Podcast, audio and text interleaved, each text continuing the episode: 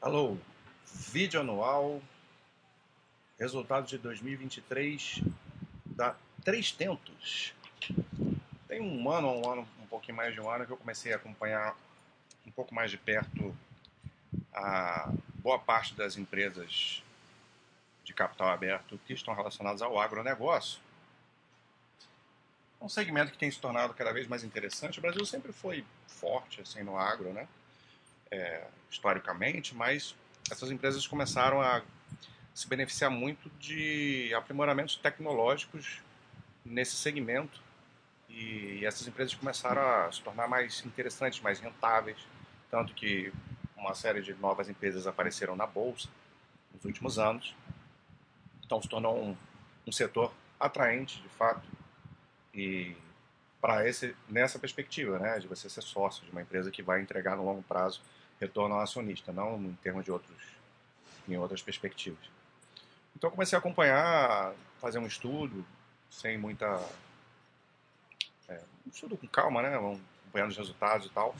Então, pretendo. E é interessante porque cada uma dessas empresas possui modalidades bastante diferentes, muito embora eles sejam ligados ao agronegócio, tem empresas que são completamente diferentes umas das outras mas tem, dá para a gente aprender muito analisando cada uma delas, que a forma de analisar pode ser diferente. A 300 é uma dessas empresas que tem uma característica muito diferente de outras empresas mais clássicas, aí eu, é, empresas que estão mais tempo aí no segmento, como a SLC e a Brasil Agro, né? Então, tem capital aberto há mais tempo, estão mais solidificados, porque a 300 é uma empresa que trabalha no varejo do agronegócio. Ela também tem uma parte lá de indústria, mas ela não tem relação nenhuma com fazenda, né? Ela não tem terras, ela não, ela não, não planta e colhe e tal. Ela vai trabalhar se relacionando com os produtores e os, e os, os, os vendedores, né? É, é, de, de, de produtos relacionados ao agronegócio e ela vai essencialmente vender produtos. Tem outras coisas que a gente vai ver aqui ao longo dessa apresentação para entender melhor como funciona a empresa. Então vamos ver aqui, receita líquida cresce 31%, 9 bilhões em 2023. Então a gente vê que a empresa que fez um IPO aí não tem muito tempo, o IPO dela foi em... Ver aqui.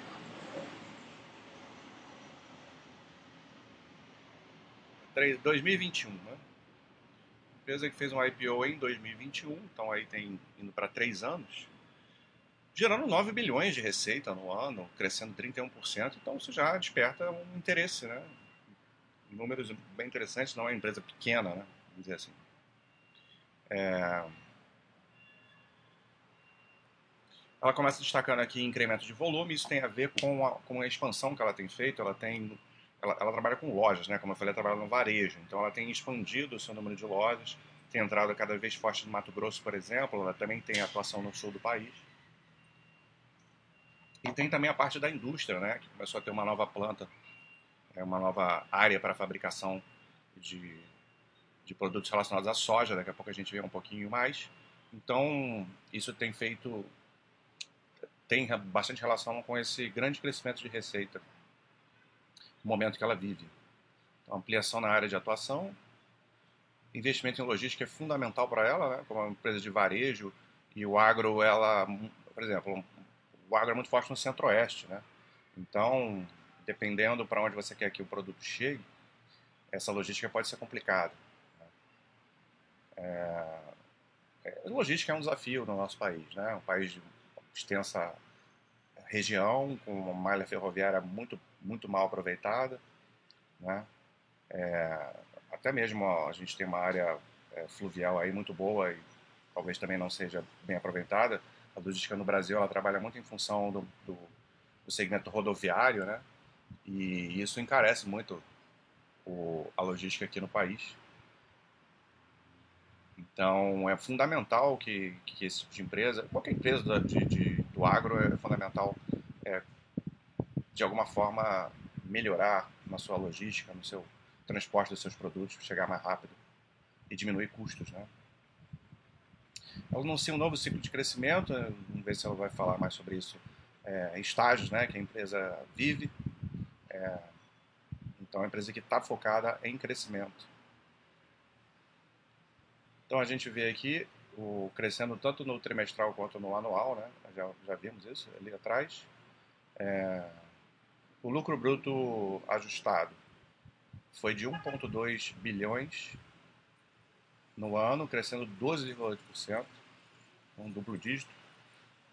Porém, o EBITDA ajustado a gente vê uma queda muito importante. Já vamos tentar entender o porquê de você ter uma receita e um lucro bruto muito bons, mas um EBITDA ajustado de 484 milhões, né, com uma queda importante de 22,5, 22,4. E o lucro líquido dá uma salvada ali. Vamos tentar ver o que, que reverteu aqui, né? Provavelmente no, é, aqui não está ajustado também, né? Meio por cento, 574 milhões, né? Um lucro líquido que foi maior do que o EBITDA ajustado, inclusive. Ela fala em cenário desafiador, né? Teve quebra de safra aí, na safra 22, 23. É, tiveram outros fatores, é, atraso no plantio da soja na safra 23, 24. Então tem muito resultado que era poderia ter é, é conseguido não estou encontrando a palavra correta, mas feito aí no último trimestre de 2023, mas ela adiou para 24 por é, perceber que seria mais interessante para ela no médio prazo. Então aqui a gente já vê, esse, esse, esse slide é muito importante para a gente que está estudando a empresa, os segmentos que ela atua, né? Insumos, que é, até um tempo atrás era a principal fonte de receita, é, mas isso já, já vem mudando aí com o tempo, né? Porque a empresa tem crescido muito em parte de indústria. Mas ela, tem, ela é bem diversificada, né? A receita vem dos três, os três segmentos aqui são relevantes, né? E tem a parte de grãos que ela vem, compra, compra e revende, né? É, os insumos aqui são produtos que o, o, quem trabalha no agronegócio, né? Os, quem vai plantar, quem vai produzir, é, precisa, né? Como fertiliz, fertilizante, né? É, defensivos agrícolas para acabar com as pragas. Ela vende é, isso que é a, que a base, né, para quem, para agricultor, né? Então ela vende e, e sementes também, né? São vendidos. Então a empresa é, teve um problema, problema não é a palavra legal, mas ela sofreu é, com queda de preços, né? O, as commodities sofreram é, uma deflação aí, né? Uma queda de preços. Porém, é, o, a melhora no volume, né, por conta de abertura de lojas, compensou essa queda de preços. É, de forma que a gente teve uma receita líquida nesse segmento de insumos flat, né, o mesmo resultado do, do ano anterior. Então, o aumento de volume compensou a queda dos preços. O preço ela não controla, né? então é interessante essa perspectiva de ter aumentado o volume, que é onde ela poderia atuar. Já falei sobre atraso no plantio da soja. E se vê, Mato Grosso tem, tem crescido, né? É, com abertura de novos, novas lojas, representou 22% de toda a receita em 2023. Aqui não ficou claro para mim se isso aqui é nesse segmento, acho que sim, mas ou se é do, do, da receita total da, da empresa. Então, é, 2,5 bilhões veio de insumos. Desculpa, 23, é, 2,5 isso. E a parte de grãos, 1,7, crescendo 31%, então um crescimento bem expressivo. A gente vai ver que o segmento grãos e indústrias estão, estão voando aí. Os insumos tiveram o problema da queda dos preços. O volume de grãos é, comercializados cresceu em 68%. Muito, muito crescimento maior volume de milho. E o que atrapalhou um pouco esse crescimento, poderia ser melhor, foi a quebra da safra é, de trigo no Rio Grande do Sul. Um crescimento que foi muito expressivo, poderia ter sido até mais, como a gente vê aqui no setor da indústria. Com um crescimento de 56%, 4,6 bilhões de receita aqui, então crescendo muito, se tornou o principal. Em 2022 já foi né, a principal fonte de receita, mas agora descolou mais ainda essa comparação com as outras com os outros segmentos. por conta dessa nova indústria no Mato Grosso, né, no segundo semestre de 23 entrou, então passou a produzir muito mais e vender muito mais por conta disso. E essa participação no mercado de biodiesel, né, que tem sido bastante interessante é, e algo relativamente novo para a empresa. E isso ajuda na, é, um setor que vai contribuir com uma margem bruta melhor, aparentemente. Aqui também a gente vê o lucro bruto ajustado, né? Comecei falando da receita. É, e acabei que eu falei tudo junto aqui, que esses fatores que estão aqui do lado direito, ela tem coisas que favorecem a receita e coisas que, que tem a ver com o resultado do lucro bruto. Eu acabei falando tudo de uma vez. O lucro bruto é, caiu em, de forma importante em insumos, de 26%. Tem a ver com esse atraso no plantio, né? tem a ver com a queda, obviamente, dos preços, né? que você dilui menos a, os custos né? e despesas. A gente vê grãos crescendo 18%, é, então um crescimento de lucro bruto menor do que o de receita, isso tem a ver com essa quebra de safra. E o indústria voando, né? O lucro bruto aí crescendo 75% para 625 milhões de lucro bruto. Essa tabela também é legal porque a gente vê a diferença de margem entre os segmentos, né? Margem bruta ajustada. A gente vê que ou a parte de insumos é a que tem as melhores margens. Então, isso também vai acabar influenciando no resultado. Se a parte de insumos foi a parte que sofreu mais, né, teve mais queda, a tendência é que você tenha uma, uma, uma piora maior na margem bruta. É, Vamos ver aqui o que eles explicam. Estoques mais caros no primeiro semestre, plantio de soja mais tardio, mais uma expectativa positiva para esse ano agora, com preços mais estáveis e, e os estoques de um, nível mais normalizado. Né? Então, como sofreu aí com, com preço, acredito que em 24 pode não ser, isso pode não ser um fator que atrapalhe tanto. Então caiu bem essa margem. Grãos também teve uma quedinha aí de, de margem, mais, mais suave. É a, maior, a, a margem mais baixa do setor, né? Porque aqui é basicamente você vender ou revender. Você compra, você compra lá o, o grão e, e, revende com outro produtor, né? Então aqui tem que ganhar no volume, né? Então vai ser uma margem mais, mais baixa.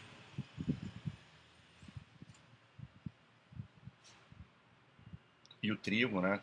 Teve, teve problema da, daquela da, traf, da, da safra. Piorou bastante. Foi o principal fator de piora da margem. A indústria tem uma margem aí um pouquinho melhor que grãos. Ficou em 13%. Biodiesel contribuiu com a dinâmica melhor de preço e uma recuperação ao longo do ano, né, mais para o final do ano. Expectativas positivas para 24 indústria realmente está entregando bastante. Aqui a gente vai ver a variação do EBITDA ajustado, vamos tentar entender a queda.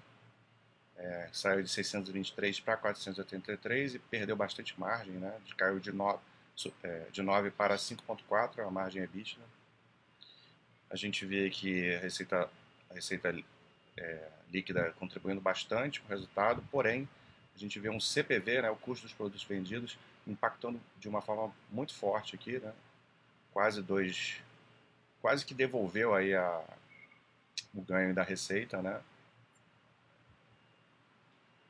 E aqui você perdeu 1.3 da margem EBITDA só no CPV. Aqui o valor, é, esse aqui a gente não é tão importante a gente olhar, que a gente acaba desconsiderando né, a avaliação do valor justo. Isso é uma questão contábil que é específica do setor, mas a gente sempre é, olha o resultado sem levar em consideração esse aqui, porque senão viram uma bagunça muito grande e é só não tem efeito caixa. E o outro fator, então aqui na despesas de vendas, né, afetou também, e foi aonde ela perdeu a maior, a maior margem. É, a margem EBITDA. Isso aqui que não tem muito o que fazer. Você vende mais, você vai ter mais despesa com venda. Então é uma despesa que é, que é necessário você ter. Né? Se você está aumentando a sua despesa com venda, em tese você está melhorando suas vendas. Então, não tem muito o que fazer. A despesas gerais administrativas, sim, é onde ela pode atuar mais, mas geralmente isso é um percentual menor né, das despesas e, e influenciou pouco aqui. Na verdade, até foi, foi positivo controle. Então, a gente vê que essa perda grande na margem EBITDA, ela, em geral, não tem muita relação, ela não poderia ter feito muita coisa para impedir, né? É, estiagem no Rio Grande do Sul durante a safra, né? impactou estoques de defensivos e a queda dos preços de insumos. Nada disso ela tem condição de, de atuar. Então, fatores pontuais faz parte né, do negócio. O agro, muito embora ela seja uma empresa de varejo, mas as situações que afetam o setor vão de alguma forma influenciar ela, né? é, de, é, como qualquer outra empresa do, do agro.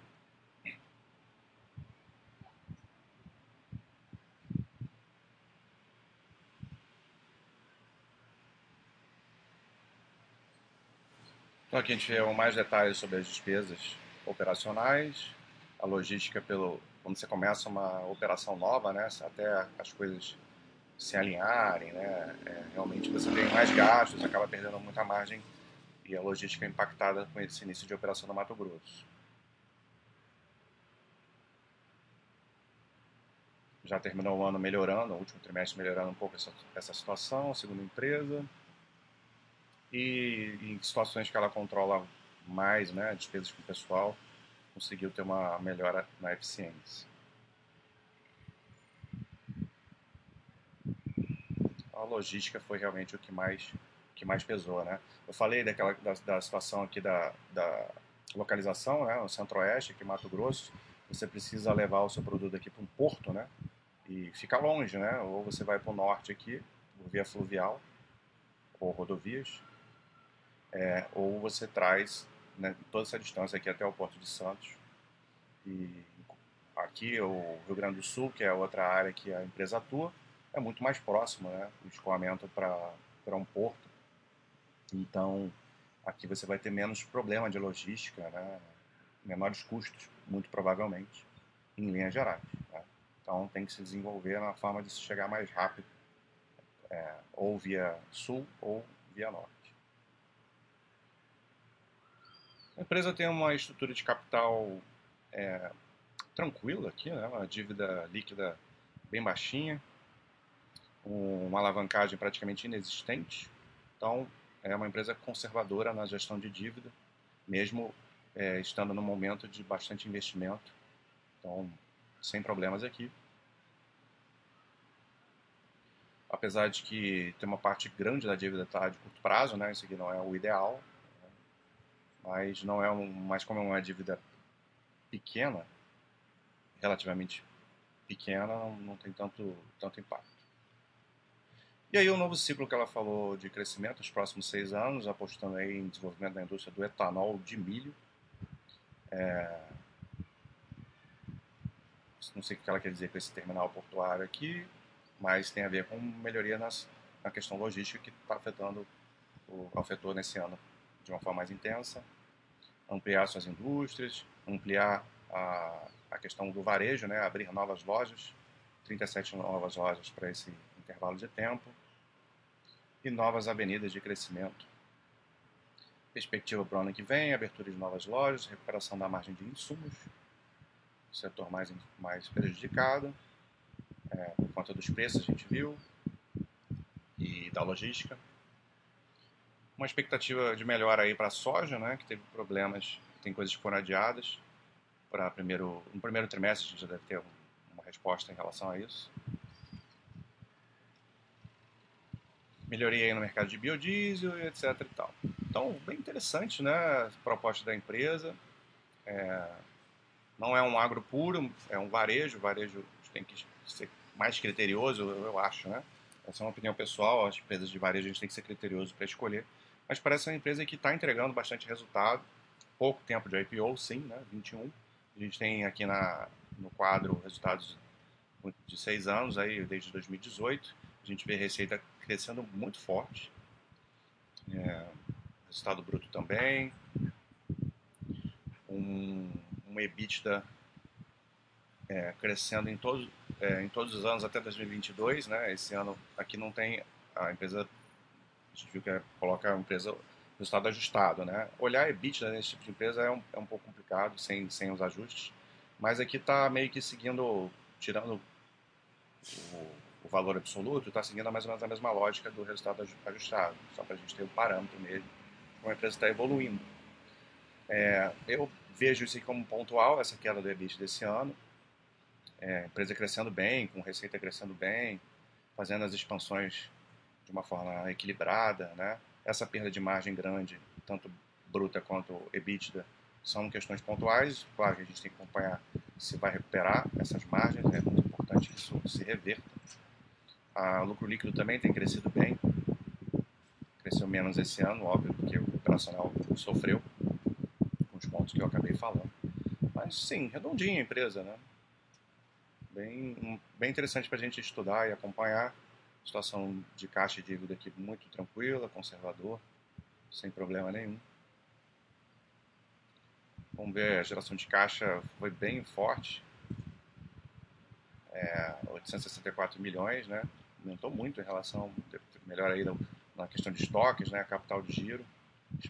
Nos últimos, segundo semestre, geralmente essas empresas têm alguma sazonalidade, não sei essa porque trabalha no varejo, mas o agro geralmente tem muita sazonalidade de, de caixa, porque tem início, dependendo do, da safra, você tem que investir muito no, nos defensivos, né, no, no, controle de pragas, na compra de sementes e tal, estoques em alguma parte do ano, até você poder colher.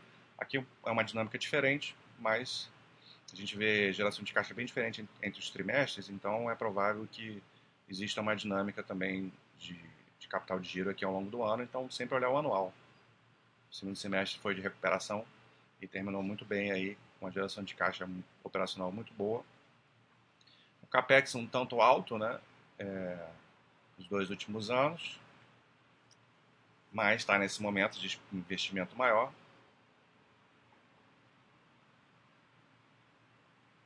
E aqui a gente não vai ter muito parâmetro, né? Porque a gente tem uma, um IPO recente não vai ter muito dado para a gente olhar de termos de retorno, né? É, para longo prazo, a gente só pode é, especular, né? Mas é uma empresa interessante para a gente acompanhar, continuar acompanhando aí 300, mais uma alternativa do setor de agro. Um abraço.